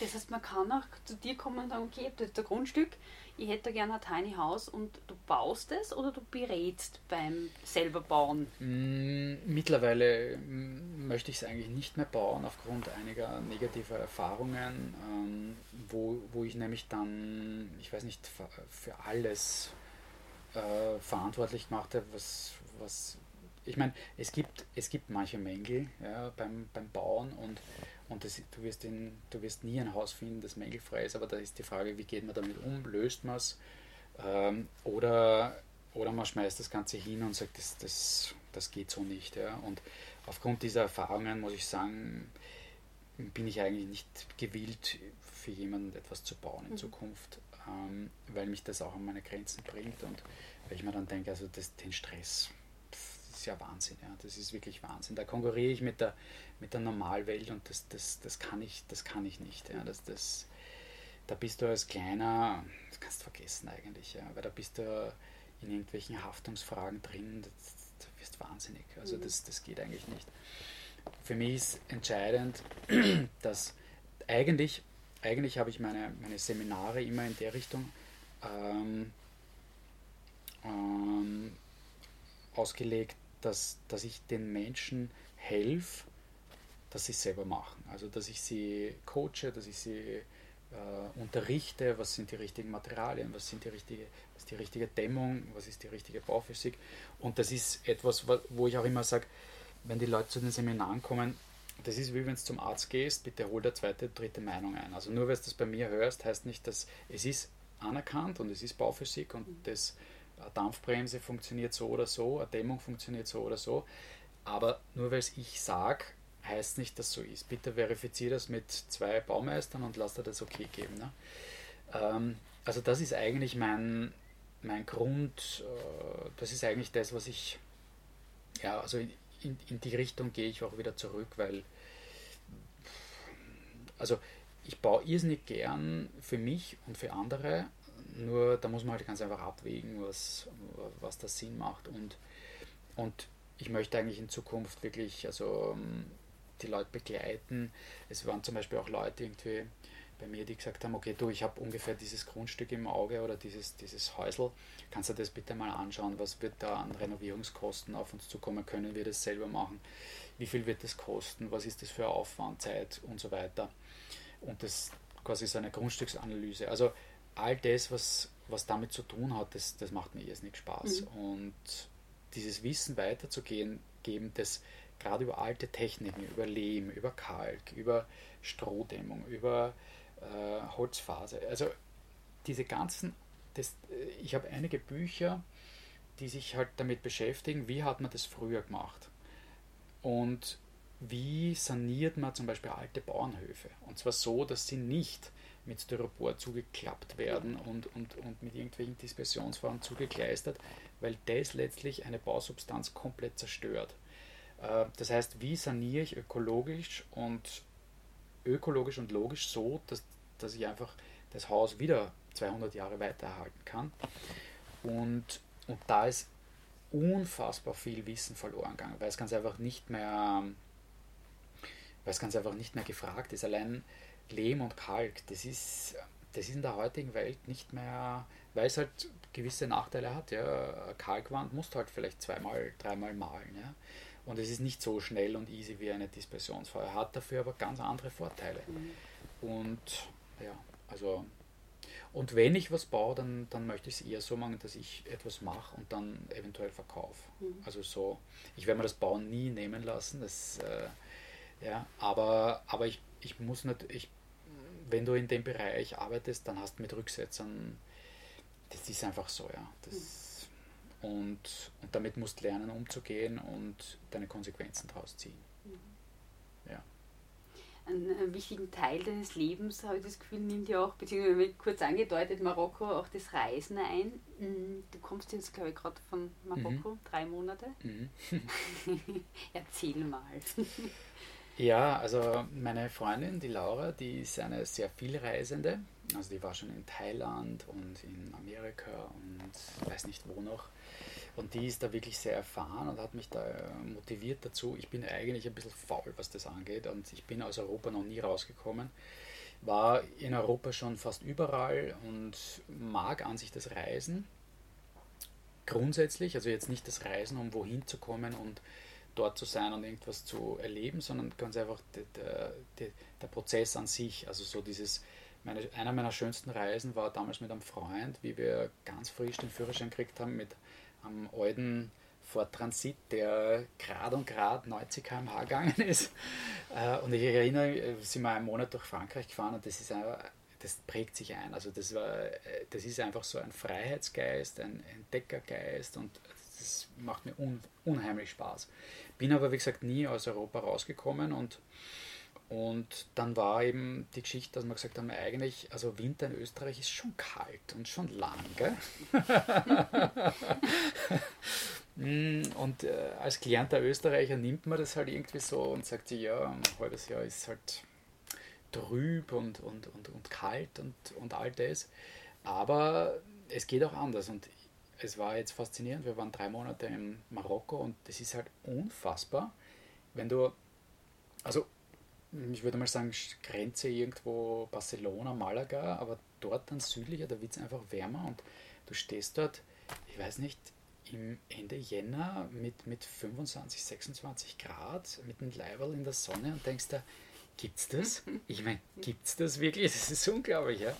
Also so, so in, in Richtung Westsahara dann. Ähm, und also ein, ein unbeschreiblich schöner Urlaub und gut, dass ich mal aus Europa draußen war. Mhm. Es ist für mich ganz, ganz wichtig, äh, das immer von einer anderen Perspektive zu sehen. Nicht nur, also ich mache das ja in meinem Leben auch oft, dass ich mich einfach so ganz rausnehme, mich aus Adlerposition betrachte und mich als so Marionette, Spielfigur eigentlich mir zuschaue und mir denke, was bin ich für ein Schwachkopf manchmal? Also was, in was verrenne ich mich? Was, was, mein Gott, das gibt es ja nicht. Ja? Und also sozusagen diese, sie sich immer komplett rausnehmen, sich von oben zu betrachten und dann wieder reinzugehen, das war halt, das ist halt für mein Leben sehr, sehr, sehr wichtig für die Entwicklung des Lebens und das aus Europa mal rauszugehen und das aus einer vom afrikanischen Kontinent aus zu betrachten, was da für Mechanismen laufen, die du eigentlich, wenn du im System bist, so gar nicht so mitkriegst. Also das war unfassbar wichtig für mich und, und also ja, eine ganz tolle Reise. Hat, nehme ich einmal auch, auch ein bisschen damit zu tun, dass du jetzt nicht in ein Hotel oder dass ihr nicht in ein Hotel wart äh, mit, mit Pool und vielleicht solltest du das auch noch erwähnen, wie ihr da gereist seid. ja, also Hotel und Pool, das liegt bei mir schon sehr lange zurück. Ja, wir sind halt, wir haben uns, wir haben eben die, äh, kurze Vorgeschichte, die Laura ist zu mir gekommen damals vorigen Sommer und hat, also 2018 und hat gesagt, irgendwie Tiny House würde sie sich interessieren und dann sind wir halt durch mehrere Gespräche drauf gekommen, dass es eigentlich vielleicht gar nicht so blöd wäre, in einen Van zu ziehen. Und sie hat diesen sehr mutigen Schritt dann durchgezogen. Wir haben den Van ausgebaut, haben uns einen Kastenwagen gekauft und haben den dann so gut wie möglich, sehr ökologisch ausgebaut und aus meiner Sicht auch wirklich sehr durch, also sie hat den Plan gemacht mit der Dusche und der Kochgelegenheit und, und, und der Abwasch und wie viel, wie viel Raum hat man da drinnen? naja, du hast, du hast also bei dem Modell was hast innen ungefähr 1,80. Das heißt, du kannst, wenn es, also ich bin 1,80, ich kann gerade noch quer schlafen. Ähm, du hast, ja, was ist Ladefläche? 4 Meter, vielleicht 4,20 Meter, mhm. so, so 4,10 Meter, so in der Richtung 4 Meter. Also was hast 1,8 mal 4 Meter, also knapp 8 Quadratmeter. Und da ist drinnen eine, eine Dusche, ein zweiflammiger Gasherd, eine Heizung, eine Koch, also eine, eine, eine Abwasch. Und zwar sowas wie hier, also so eine normale, nicht mhm. so eine klassische Camping-Plastik. Äh, sondern wirklich so eine klassische, so wie man es einfach von einer normalen Küche mhm. kennt. Und was ist dann noch drin? ein paar Regale für die, für die, äh, fürs Quant und Bett, Bett, genau, Stauraum. WC? WC haben wir die Lösung so gehabt, dass wir halt äh, Urin haben wir in einer Trockentrenntoilette, mhm. also in einer, äh, in einer, weil da sind wir irgendwie nicht mehr dazu gekommen, die Trockentrenntoilette zu bauen. So haben wir uns ganz einfach äh, jetzt einmal eine fertige gekauft und haben Urin dann mhm. immer drinnen. Ich bin meistens rausgegangen und äh, den Code haben wir halt sozusagen morgendlich irgendwo sind wir halt irgendwo ins Gebüsch gegangen, haben das vergraben. Mhm. Ähm, weil wenn du es wenn sozusagen irgendwie, weiß nicht, 20 cm tief vergräbst, macht das überhaupt nichts. Mhm. Also es schadet weder der Natur noch den Tieren mhm. und ist vollkommen okay. Und du hast halt dieses Thema im, im Wenn nicht, dass du dort irgendwie ja, das dann ausleeren musst, entweder mit dem Schwarztank, mhm. wie man es in normalen Wohnmobilen hat, oder auch die Trockentrenntoilette. Aber wie funktioniert das dann mit der Dusche? Um ganz kurz ins Detail zu gehen, das interessiert mich jetzt. Äh, ja, weil du selber auch sowas ausbauen willst. äh, ja, mm, also das ist eine Eckdusche, die ist so ähnlich wie die da hinten, äh, ist auch übrigens jetzt nicht so ein, also ich mag diese klassischen Campingteile nicht, weil ich, ich mir kommt vor, ich habe da irgend so ein Plastikteil in der Hand und wenn ich das schief anschaue, geht das ein. Also es ist ein normaler Duschgriff, so wie mhm. man es auch in einer normalen Dusche kennt. Es ist eine normale, äh, große äh, Duscharmatur und ist eine Dusche, mal, fast 90 x 90, also ist eigentlich recht ist okay. Und wie funktioniert es? Also, so wie. Wo kommt das Wasser her? Habt ihr da so einen Tank? Ja, genau, da gibt es einen, einen 100 Liter Frischwassertank und, und über eine kleine Pumpe wird eben der Druck aufgebaut und dann hast du sozusagen Kaltwasser und Warmwasser und Warmwasser wird durch diese Trummer Kombi äh, bereitgestellt. Das heißt, es ist einerseits die Heizung und andererseits das Warmwasser. Und wie heizt sie das? Durch Gas oder? Genau, ja. also das ist so ein Gerät, das ist so eben dieses, diese Trummerheizung, die funktioniert mit Gas ja. mhm. und die macht auf, auf der einen Seite eine Umluft, das mhm. heißt, die heizt und gleichzeitig erwärmt sie das Wasser. Okay. Das heißt, du hast dann in dem Bus drinnen eine, eine Dusche und eine, eine Spüle mhm. ja, und hast halt dort Kalt- und Warmwasser. Wart ihr da auf Campingplätze oder? Nur ganz selten. Ja. Äh, ja, waren wir schon, aber wir sind eher so die Freisteher. Und es ist in Marokko und, und in den meisten Teilen Europas auch nicht wirklich das Problem. Es ist vielleicht in Österreich ein bisschen ein Thema, aber ähm, also dort, da bist du so herzlich willkommen, da bist du so, also die Marokkaner sind unglaublich freundlich und hilfsbereit und, und ganz, also wirklich sehr, sehr herzliche Menschen und da ist das Freistehen überhaupt kein Thema. Also es geht sehr, sehr gut. Und wir waren dann ab und zu bei einem Campingplatz, weil wir halt zum Beispiel, ich weiß nicht, jetzt, jetzt nichts gefunden haben zum Freistehen oder weil wir Wasser auffüllen mussten oder weil wir ganz einfach, ja, ich weiß auch nicht, weil du halt ganz einfach manchmal gewisse Dinge entleeren und, und versorgen musst, dann fast halt zum Campingplatz. Ne? Aber sonst einfach irgendwo stehen. Sonst einfach irgendwo und das ist, ja, es ist zum Teil auch spannend natürlich. Also ich würde es jetzt nicht empfehlen in, im, im Bereich der Großstädte, aber ähm, das ist egal, ob du jetzt in Marokko bist oder in Djibouti oder in, in Spanien. Also das ist immer im, im Speckgürtel einer Großstadt, macht es nicht so viel Spaß, sage ich mal. Aber draußen am Land, wir waren dann so in der Wüstengegend eigentlich schon fast und da ist es halt einfach traumhaft. Also, Habt ihr da so eine Rundreise gemacht? Äh ja, wir sind, ähm, wir haben uns ein paar Städte angeschaut, also vor allem Fes und, und waren aber eigentlich nicht wegen den Städten dort, sondern ganz einfach wir haben gewusst, okay, zweieinhalb Monate haben wir Zeit und jetzt ohne Plan eigentlich, wir schauen uns Marokko an. Das war, mhm. das war der einzige Plan. Weshalb gerade Marokko? Wie seid ihr drauf gekommen? Naja, die Geschichte war, äh, zuerst habe ich geglaubt, wir überwintern in Portugal und das war so irgendwie so, habe ich mir gedacht, ah, meine, meine Komfortzone ist nett, irgendwie kann ich wieder in Europa bleiben. Und dann beim Mittagessen äh, mit, mit Lauras Bruder und ihrem Papa hat sie dann gesagt, naja, Marokko. Ne? Und ich so, was, wieso Marokko? naja, ich habe mir gedacht, wir fahren nach Marokko. Nee, ich habe gesagt, nein, wir haben doch gesagt Portugal. Naja, Portugal, Marokko, das ist dann auch nicht mehr so viel um. Ich gesagt, oh, ne, ich weiß nicht. Also, und haben es dann aber, habe dann drüber geschlafen und haben wir gedacht, ja, wieso nicht? Ja? Ich meine, mein Gott, wieso nicht? Und es war eine so, so gute Entscheidung und ich, ich bin ein Mensch, ich muss manchmal wirklich rausgetreten werden aus meiner Komfortzone damit ich halt dann auch wieder was Neues erlebe. Und letztlich bin ich total dankbar, weil, weil im Marokko ist ein Riesenunterschied zu Europa. Es ist ein Riesenunterschied zu Portugal und Spanien. Und so schön es dort ist, äh, aber Marokko ist einfach nochmal eine andere Nummer. Und, und was sind so die Riesenunterschiede, die jetzt so fast, also positiv fasziniert haben? Also mich hat dort positiv fasziniert, es ist, äh, die Leute haben einfach ich finde, in Europa ist alles so überreglementiert, so, so strikt, so, so dicht, so, so muss es sein und, und, und so darf es nicht sein. Und, und in Marokko ist es einfach, du hast das Gefühl, es ist viel freier. Also es ist, das macht man dann schon irgendwie, das, das regelt sich irgendwie. Und, und wenn du manchmal bei, bei Städten irgendwie siehst, da, da gibt es Radlfahrer und Kinder und, und, und, und Fußgänger auf der Straße und das jeder passt ein bisschen mehr auf, jeder nimmt Rücksicht und das, das, das funktioniert. Das ist so ein Organismus, das einfach ganz anders und bei uns, ich meine, wenn, wenn ein Kaugummi-Papier irgendwo liegt, dann kommt bei uns die Sicherheitspolizei. Ne? Also, weißt du, was ich, also überspitzt mhm. formuliert, ja? also bei uns ist alles extremst reglementiert, ganz geordnet, ganz zusammengeräumt, jeder macht das Richtige, unter Anführungszeichen.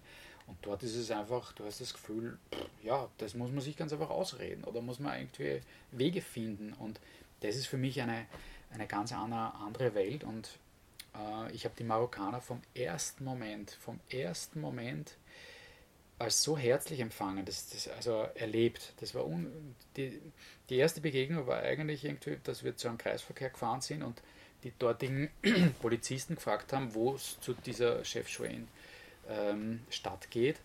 Und das Erste, was der mal gesagt hat, Grüß Gott, also jetzt, was weiß ich, Grüß Gott sagt er mhm. nicht, aber Grüß dich. begrüß dich, ja, gibt er die Hand, der schaut mhm. dich an, nimmt dich wahr. Ich habe gedacht, wow, ja, das, ist so, das ist schon mal eine andere, es ist einmal so eine richtige menschliche, herzliche Begegnung. Und dann halt irgendwie hat er uns das erklärt, wo das ist, und mit, mit Händen und Fies. Und, und, da, und ab dem Zeitpunkt wirklich nur positive Erfahrungen und nicht, weil wir jetzt Touristen sind und weil wir besonders geschützt sind und ja, sondern auch die Leute, die absolut garantiert nichts von uns gehabt haben. Und ich habe dann auch äh, beobachtet, wie die Leute untereinander sind. Also die sind einfach herzlicher, sozialer und du hast manchmal in den marokkanischen, also sagen wir mal, weiß nicht, Tafraout oder so, du hast das Gefühl, was machen die Leute eigentlich den ganzen Tag? Ja? Also du siehst halt hauptsächlich irgendwie, keine Ahnung, 70% Männer auf der Straße und ich weiß nicht, so klassisch, ja, natürlich gibt es Leute, die irgendwie einen Stand haben und ein, und ein Restaurant und irgendwie vielleicht einmal irgendwo eine Garage zum äh, Auto reparieren oder so,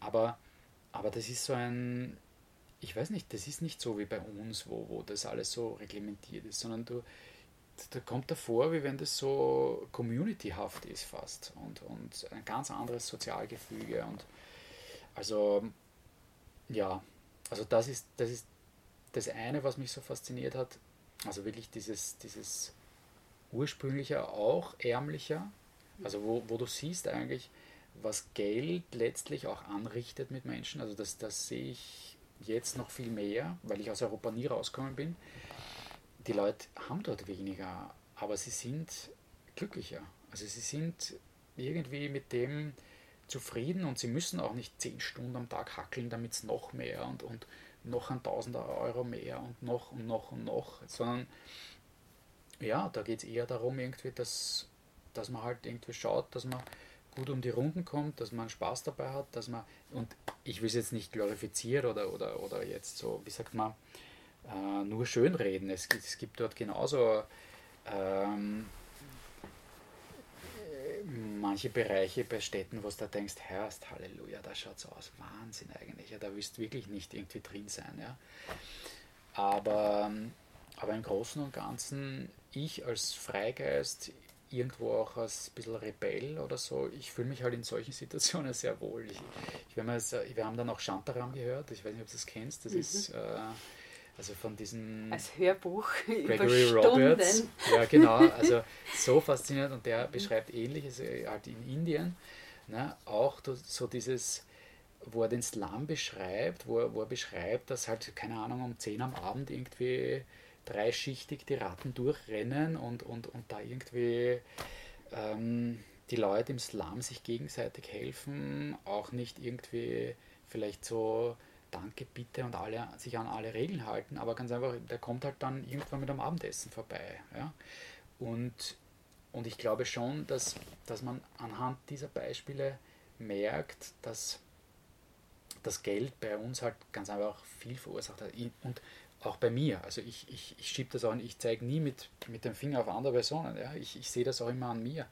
Und es war eigentlich zum Teil halt schon erschütternd und, und lässt mich auch wieder dann in die Demut gehen und sagen, was, was tue ich eigentlich auf der Welt? Ja? Also es ist schon, und, und da ist natürlich der Schritt Richtung Tiny House oder Schritt Richtung Campervan, Schritt Richtung Spiritualität, einfach das, das unterstützt dich dort und, und da denkst du, okay, Gott sei Dank hast du es, weil sonst würdest du wahrscheinlich komplett zusammenbrechen. Also wie gesagt, und ich fühle mich in solchen Umgebungen dann einfach fast schon, na wohler würde ich nicht sagen, aber, aber ich habe gelernt, mich dort sehr wohl zu fühlen. Und, und zwar, ich habe auch, wenn man es an einem anderen Beispiel sagen kann, ich habe immer, wenn du dort in eine Stadt fährst, dann ist es oft so, dass jetzt irgendwie Bettler bei einer Ampel äh, zu dir kommen und ans Fenster klopfen und halt irgendwas wollen. Und mir war das immer unangenehm. Ich habe mir irgendwie gedacht, das ist so, Bettler, das ist so, mag ich gar nicht. Und dann drüber kontempliert und, und bin draufgekommen, was ich für ein arrogantes Arschloch eigentlich bin, weil ich diese Menschen, weil ich den Menschen nicht gesehen habe, weil ich irgendwie das einfach so aufgrund eines Musters halt bewertet habe und gesagt habe, Bettler, das ist, die sollen was hackeln, so auf die Art. Ähm, und, und eigentlich dann hat sich das komplett umgedreht und dann war eine Situation, wo wieder einer herkommen ist und es war ein, ein unglaublich herz, es war eine, eine herzliche Begegnung. Ja? Es war eine, ich bin um keinen Millimeter besser als du und du bist um keinen Millimeter besser. Als, wir treffen uns genau auf Augenhöhe und tauschen uns auf der Ebene aus. Und, und das ist, glaube ich, was, wenn man in Österreich lebt oder im, im, nördlichen Bereich, es ist halt viel gegeneinander und irgendwie, also so wie der Shantaram auch sagt, irgendwie so dieses, wir sind ähm, im, im, im Sprung von, von, von diesem Consume and äh, Fight miteinander hin zum Kooperationsweg, hin zum Kons Kon Konservierungsweg, also dass wir Dinge erhalten und dass wir Dinge reparieren und gemeinsam arbeiten. Und, und das war für mich so, ja, ja, ganz spannende, ganz spannende Erkenntnisse, die ich natürlich schon auch früher gehabt habe, ja, aber eher philosophisch, würde ich sagen. Ja. Also vieles kennt man ja schon, vieles hat man ja schon durch an Themen, aber, aber manches hat so ganz starke Wurzeln, dass das ganz einfach, ja, das bleibt halt an der philosophischen Oberfläche. Man denkt, man hat, man hat es gelöst und man ist eh ein super Mensch und kann eh mit allem, aber wenn es dann wirklich richtig tief geht, ne, dann merkt man halt auch manchmal, wo man noch steht. Und das, ja, also das war sehr faszinierend an der Reise und viele andere Begegnungen und auch interkulturell. Also ich muss sagen, irgendwie, also wir haben hm, Moslems getroffen und vieles wahrscheinlich von dem, was uns hier erzählt wird in der Medienwelt, ist ein, ein klassischer Auf, Aufmacher, ein, eine, eine eine orchestrierte ähm, Meinungsmache, Ja, und, und ich glaube, dass da zwischen Menschen grundsätzlich viel, viel mehr Gemeinsamkeiten gibt, als was wir sehen und die uns auch, also von gewissen Systemen, gewisse Systeme wollen uns weismachen, dass wir so viel gegeneinander hätten, was wir als Menschen eigentlich gar nicht haben. Ja. Also und, und da auch ähm, unterschiedliche Religionen eben, dass die eigentlich letztlich, also da, da gibt es irgendwie nicht dieses, der böse Moslem, ich weiß nicht, was, was das für ein Bild ist, was wir da aufbauen. Das ist unfassbar eigentlich, ja. Und also das alles kennenzulernen, dann natürlich die Natur, also für mich auch ganz was Neues, also dieses Wüstige, ja, also könnte stundenlang schwärmen. Wie ist der Garner mit nach Hause kommen? Nicht gut. Mhm. Also ich hader eigentlich nach wie vor ein bisschen. Ich, ich, bin, ich bin angekommen, wenn ich meine Meditationen mache, wenn ich in mir, also in mich gehe, wenn ich. Aber ich muss sagen, so vom Gesellschaftlichen, vom. Ich, pff, ist schwierig. Also es ist nicht leicht hier wieder. Und, aber natürlich auf der anderen Seite, es hat, es hat schöne Seiten, es, hat, es, ist, es ist weder so, dass jetzt irgendwie Österreich nur schlecht ist, sondern es hat wunderbare Seiten, aber du siehst es halt manchmal mit anderen Augen. Und, und dieses Augenöffnende, das macht es halt dann auch nicht ganz leicht. Und ich bin am Weg, mich wieder zu integrieren, sagen wir mhm. so. Wenn ich mich nicht integrieren kann, bin ich ein Integrationsfall. Und dann ist nicht gut.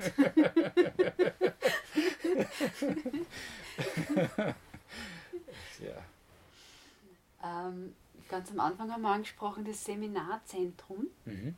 was du jetzt gerade baust, stimmt mhm. das so? Was wird das? Was ist da der Plan? Ja, der Plan ist, einen, einen Ort zu schaffen, wo sich Menschen entwickeln können. Das ist eigentlich das mit einem Satz. Also Menschen, die Menschen die Möglichkeit zu geben, dass die wirklich aus dem, aus dem Klassischen einmal rausgehen können und da wird es ganz unterschiedliche ähm, Angebote geben, wie vielleicht von klassischer Psychotherapie über Ernährungsvorträge, dann, du siehst da Young Living, also mhm. die, äh, der ganze Ölebereich bis hin zu spirituellen Retreats, äh, den, den Rückzugsraum entweder in der Gruppe oder für dich allein zu nutzen. Dann auch so Dinge wie äh, Ayahuasca, also ist für mich ganz, also begleitet mich seit, seit Jahren jetzt und ähm, also schon, schon das, das breite Spektrum eigentlich anbieten zu können. Und da wissen wir heute auch noch nicht so ganz genau, was das dann eigentlich sein soll. Äh, denn wenn jemand, keine Ahnung, gut in, weiß nicht, Reiki ist, jetzt ist mhm. mir, mir einfach irgendwas eingefallen, ähm, warum soll das nicht dort auch Platz haben? Ja? Wenn das dann, also wenn, wenn, ich sage mal, wenn die Wellenlänge passt zu den Menschen, die das anbieten, dann ja, muss man sich mhm. das ausreden und dann, dann ist das schon okay und dann kann das dort stattfinden. Also ich, ich würde sagen, was ich auch noch sehr gerne entwickeln würde, ist ein Männerkreis. Äh, also ich habe das versucht in den letzten Jahren ein bisschen anzustoßen, bin aber da, es ist, mh, hm, da weiß ich noch nicht ganz, in welche Richtung das gehen wird äh, oder gehen soll. Ich habe auch eine Notiz im, im Facebook geschrieben, wer es mal nachlesen will. Ähm, die Frauen haben dieses, die Frauen haben irrsinnig viele ähm, Zirkeln und sie haben diese MeToo und sie haben viele Bewegungen in die Richtung. Aber wir Männer, wir haben noch nicht so viele. Ja. Wir Männer sollten eigentlich die sein, die aufstehen und sagen, okay, just stop it. Ja, das mhm. ist Wahnsinn, was da abgeht. Und nicht nur just stop it, sondern ganz einfach wo du den, wo du den Betroffenen ganz einfach Raum gibst. Weil es ist das eine, dass Dinge passieren oder passierten, aber es ist das andere, dass du nicht drüber reden kannst. Also ich kenne Leben, die sind über 40, 50 Jahre davon beeinträchtigt, dass die nie über irgendwas reden konnten, was mit ihnen mit sechs Jahren oder zehn Jahren oder weißt, passiert ist. Und das ist unfassbar. Das ist unfassbar. Und, und ich finde, dass, dass der Schulterschluss von, von, von Männern da, der ist noch nicht da. Also ja, mhm. also das ist auch ein großes Thema. Genau.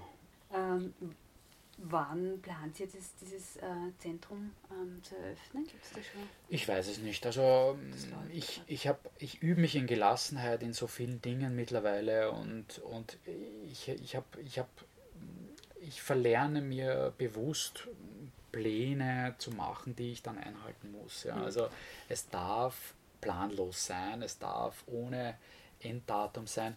Ich, ich würde mir wünschen, wenn es gegen Ende des Jahres so ist, dass man dort einmal was machen könnte, das wäre sehr, sehr schön. Würde ich mir wünschen, wenn es im nächsten Jahr ist, ist es im nächsten Jahr. Also, Hast du keinen Druck jetzt für irgendeiner Seite? Nein, nein, weil es ja einfach ein, es ist ein Herzensprojekt und, und, und ich weiß, dass es entstehen wird. Ich, ich habe das visualisiert. Ähm, und ich weiß, dass das äh, Realität wird. aber, aber der Weg dazu, wie sich das dann, das, das muss nicht komplett vorgegeben sein. Also mhm. ja. Ich habe ähm, deiner Seite gelesen, und zwar steht da der Satz, äh, warum manche Menschen, warum können manche Menschen ihre scheinbar mühelos ihre Träume leben? Mhm. Äh, wie geht das? Und ja, die Frage würde ich dir jetzt gern stellen. Wie, mhm. wie siehst du das? Warum ist es für manche scheinbar so einfach? Also ich denke, ähm, wir haben es ganz einfach nie gelernt bekommen. Genauso wie nie, wir nie gelernt bekommen haben, zum Beispiel eine Finanzanlage zu machen. Es hat einem einfach niemand erzählt. Das ist, du lernst in der, in der Schule lesen und schreiben, aber du lernst einfach nicht, deinen, deinen Mind wirklich effektiv einzusetzen. Ähm, diese Visualisierungstechniken, die es gibt, die Kundalini, die es gibt, die Energie zu lenken. Es gibt da so viele unterschiedliche Methoden und Werkzeuge und das wird einem einfach nicht gelernt. Das heißt, ich glaube, dass es für jeden Menschen letztlich mühelos ist. Nur die meisten Menschen wissen davon nicht. Und wenn du heute, ähm, jetzt gar nicht verurteilend, aber wenn du heute irgendwie Menschen anschaust, wie wir reingeboren werden in diese Welt und, und was wir glauben machen zu müssen, was wir glauben leisten zu müssen, was wir glauben schaffen zu müssen in dieser Welt und wie wir das schaffen müssen, dann spielt die Spiritualität, der Mind im Normalfall, ich sage mal bis, bis 25, 30 weniger Rolle. Das ist irgendwie so, manchmal passiert als Hoppala, aber die meisten gehen dann bewusst rein, weil sie sagen, hey, ich bin eh schon im Burnout, irgendwas muss ich machen. Ja? Und ich denke, es ist nichts, was jetzt irgendwie so etwas ist, was, ah, ich bin so toll, ich kann das, ja, sondern das ist etwas, was man, was man über die Zeit lernen kann, was man weitergeben kann. Und, und das sind das sind Techniken, ja, die, die, die gehen vom, vom keltischen Jahreskreis zum Beispiel mit der Visualisierung, mit dem Erleben, mit dem Ernten, mit dem Reflektieren, ist, ist ein Bereich. Dann der zweite Bereich ist ganz einfach auch, was wir beim Ramta und anderen Schulen einfach machen, ist äh, blindfolded, stell dir es vor, visualisier es, lebst. Ja. Ähm, und dann den Fokus darauf zu richten in die Umsetzung. Und ja, also wie gesagt, da gibt es viele Techniken, es gibt äh, auch Hypnose oder, oder was auch immer, also da, da ist das Feld eigentlich grenzenlos. Der Punkt ist, dass wir die Realität, die wir sehen, die ist nur ein Teil der Realität. Das ist nicht festgeschrieben. Das ist nicht so. Es ist eigentlich eher so wie in Matrix. Die Matrix ist realer, als wir uns denken. Ne? Und, und in, in diesen Zuständen siehst du halt, dass es halt ja, ähm, auch andere Realitäten gibt. Und, und das ist eine wunderbare, wunderschöne Ebene, ja, aber sie ist nicht die einzige. Und wir sind auch bei weitem nicht die einzigen die da auf irgendwie Planeten rumschwirren. Das ist eine absolut arrogante Meinung, wenn man sowas überhaupt nur denken kann, dass wir da die einzigen wären auf der Erde.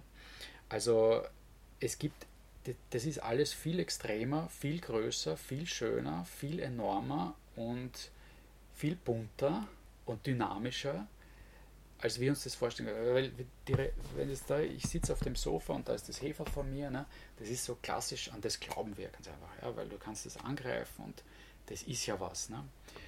Und die andere Ebene ist aber mindestens genauso spannender, wenn nicht spannender. Und du kannst in diese Ebene etwas reinsetzen, das sich dann auch in der Realität manifestiert. Und ich habe da bei mir, ich weiß nicht wie viele Beispiele, manchmal ist es so, dass, dass das auch jetzt nicht unmittelbar sein muss, sondern boah, ich denke mir es und dann ist es so, weil dann wäre ich ja Jesus, der quasi, ich weiß nicht, äh, Wasser in Wein verwandeln könnte. Da bin ich bei weitem nicht. Und aber, aber es ist allein zum Beispiel auch dieser Prozess, wo ich gesagt habe, irgendwie so in der Selbstversorgerei, wo du lernst, etwas einmal anzugehen, etwas dir einmal auszudenken, das ist ja auch nichts anderes, so auf die Art irgendwie, ich würde ganz gern, keine Ahnung, Wein keltern, ja. So, ich würde das ganz gern. Das heißt, du visualisierst, dass du letztlich irgendwo einmal den Wein dann trinkst, ja, und dass der dir gut schmeckt, ja. Und, und dies, dieser Prozess des, des Tuns, was dann irgendwie der Rattenschwanz, der dann dazu gehört, das einfach zu machen, der fällt dir auch nicht schwer, weil das in, innerhalb der Begeisterung ist von Visualisierung zur Realität. Und und da ist es oft so, dass die Menschen ja auf der einen Seite zwar die Werkzeuge brauchen, wie sie zum Beispiel visualisieren können, auf der anderen Seite auch manchmal einfach nur den, die Ermutigung zu, hey, du, es geht auch anders. Weißt du, du musst nicht 9 to 5 und du musst nicht 5000 Euro im Monat verdienen und du musst nicht dich in 20 Abhängigkeiten äh, geben und du musst nicht dir denken, mein Gott, was denkt der Nachbar, weil das ist letztlich so wurscht. Am Ende des Tages ist es wurscht. Am Ende des Tages bist du selbst als Mensch, schaust dich in den Spiegel und sagst, okay, kannst du mit gutem Gewissen irgendwie hm, das verantworten oder nicht? Und deswegen meine ich, ich glaube, dass Menschen oftmals auf, auf beiden, beiden Ebenen eine Unterstützung brauchen. Also in der geistigen, sowohl, also einerseits in der geistigen Ebene und andererseits einfach auch im, du, du kannst es. Du kannst es einfach, du schaffst es. Der, den Ismir, den ich vorher angesprochen habe in der EDV damals, der hat gesagt, weißt du Markus, sind wir mal dann irgendwie von irgendeinem Kunden heimgegangen und hat gesagt, weißt du Markus, du bist noch nicht ganz dort ja, und das und das musst du da noch lernen, aber du schaffst es. Das ist für mich überhaupt kein Thema, dass du das schaffst. Und du brauchst solche Menschen, die dir einfach einmal sagen, hey, vergiss dieses was dir alle sagen, das geht nicht, das ist zu schwierig, das ist zu teuer, das ist zu hoch, das ist zu klein, das ist zu, du bist zu dumm, du bist zu schön, du bist zu schier, du hast zu lange Haare, du hast zu kurze Haare, weiß nicht was, alles für Schwachsinnigkeiten da erfunden werden. Ja. Du brauchst manchmal Menschen, die sagen, okay, das geht. Das geht. Ja. Und okay, es braucht manchmal gewisse Schritte dazu, aber allein dieses, wenn du einen Menschen inspirieren kannst, dass der daran glaubt, dass das geht, der, der bewegt Welten. Das ist unfassbar. Ja. Also Gerhard Hütter, der Gehirnforscher, sagt es genauso. Du, musst, du kannst am 65-Jährigen, wo man irgendwie glaubt, das Gehirn kann nicht mehr wachsen, aber, aber, aber sowas von.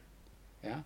Da bringt er immer dieses Beispiel, irgendwie, wenn sich der verliebt mit 65 in eine Chinesin, also er würde normalerweise innerhalb von drei Monaten nicht Chinesisch lernen, aber wenn er sich verliebt und er muss mit der Frau Chinesisch reden, dann wird es aber, aber schnell wird es lernen. Und das, das Gehirn ist dazu fähig, äh, fast unmöglich erscheinende Dinge umzusetzen. Und, und da braucht es ganz einfach oft irgendwie einfach, wo du sagst, ja, ich glaube an dich. Und hör nicht immer nur auf dieses Verneinende, sondern lass auch einmal zu, in dir selbst, weil das ist ja oft der, der Verhinderungsfaktor Nummer eins, dass du denkst, das haben, da sind schon so viele gescheitert, was, was soll ich da noch probieren? Ja? Gibt es was, was ich jetzt nicht gefragt habe, was für dich noch wichtig wäre zu sagen, zu erwähnen und zu merken? Mm, also ich, ich versuche auch bei den Seminaren nicht irgendwas zu lehren, sondern irgendwie versuchen, den Menschen A zu inspirieren und den Menschen zu seiner eigenen Begeisterung zu führen. Und ich glaube, das ist das Wichtige, dass du, dass du nicht jetzt irgendwie ein Produkt XY anbietest, sondern dass du diese, diese Begeisterung in den Menschen eigentlich selbst erwächst, dass du Inspiration bist für Menschen und wie der das dann macht oder wie sie dann das umsetzt oder wie sie sich das gestalten will, das obliegt sowieso ihr. Aber, aber dass du ein Beispiel sein kannst und das reicht schon manchmal, dass du sagst, schau, okay, auf der einen Seite gibt es natürlich eine Liste an Wissen, jetzt zum Beispiel, wie baue ich ein Campervan aus, welche Materialien, welche Dämmung, was darf man nicht machen, was sind die klassischen Fehler etc. Aber auch dann einfach sagst, okay, weißt du, jetzt weißt du das Ganze und jetzt bist du in der Planung. Du bist derjenige, der das erschafft letztlich. Ja?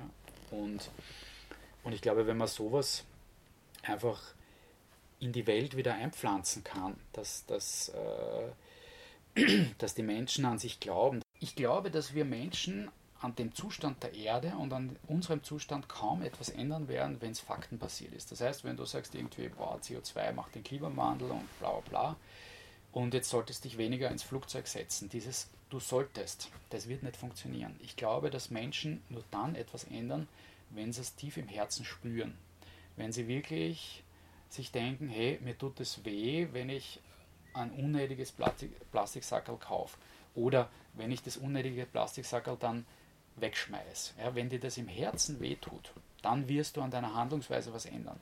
Wenn nicht, dann, dann nicht. Und ich, und ich glaube, dass vieles in den Menschen einfach oder alles in den Menschen vorhanden ist, von Herzensgüte über Demut und Liebe, Hingabe, Leidenschaft, Begeisterung, Begeisterungsfähigkeit etc. etc.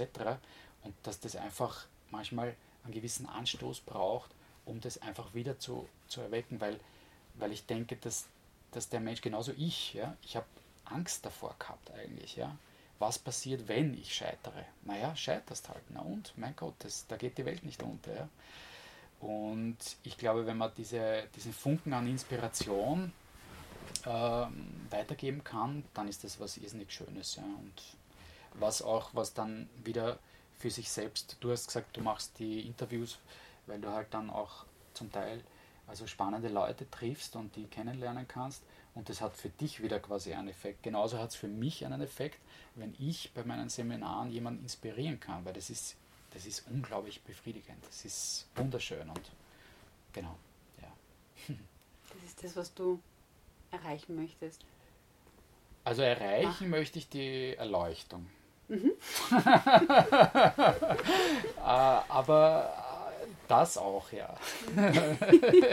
ja. Die Erleuchtung ist schon sehr hochgegriffen. Ja, ja. aber nein, also, also wirklich auch zu zeigen, ein, ein wunderbares, gutes, erfülltes Leben, begeisterungsfähig, mit, mit wenig, mit wirklich wenig und das heißt nicht der Verzicht, sondern das heißt eine Bereicherung durch, durch das, dass du ich sage mal, vieles vom Wahnsinn weglässt. Und, und einfach der, der menschliche innere Kern ist so ausreichend. Das, das ist, und wurscht, ob wir viel können oder wenig können, oder es reicht, dass wir da sind. Es reicht schon letztlich. Also du selbst reichst. Du musst nicht etwas leisten oder Besonderes sein, dass du die Berechtigung hast, wunderbar zu sein. Und das, das wird halt in der heutigen Leistungsgesellschaft nicht oft gesehen, ja, weil da bist du erst dann was, wenn, wenn du halt, weiß nicht, keine Ahnung, irgendwas Tolles erreichst in deren Sinn, ja. Was für mich jetzt aber nicht mehr so, weil wenn, du mir ein Ferrari schenkst, dann sage ich, ja, okay, machen wir eine nette Ausfahrt, fahren wir irgendwo mal hin, ja, aber dann interessiert es mich eigentlich, das schärft mich nicht langfristig. Das ist, also ich finde es schöner, einfach ähm, bei mir selbst und bei anderen diesen, diesen tiefen inneren Kern zu sehen und zu entdecken und zu beleben und, und zu leben. Genau. Sage vielen, Dank für das ausführliche Gespräch und die.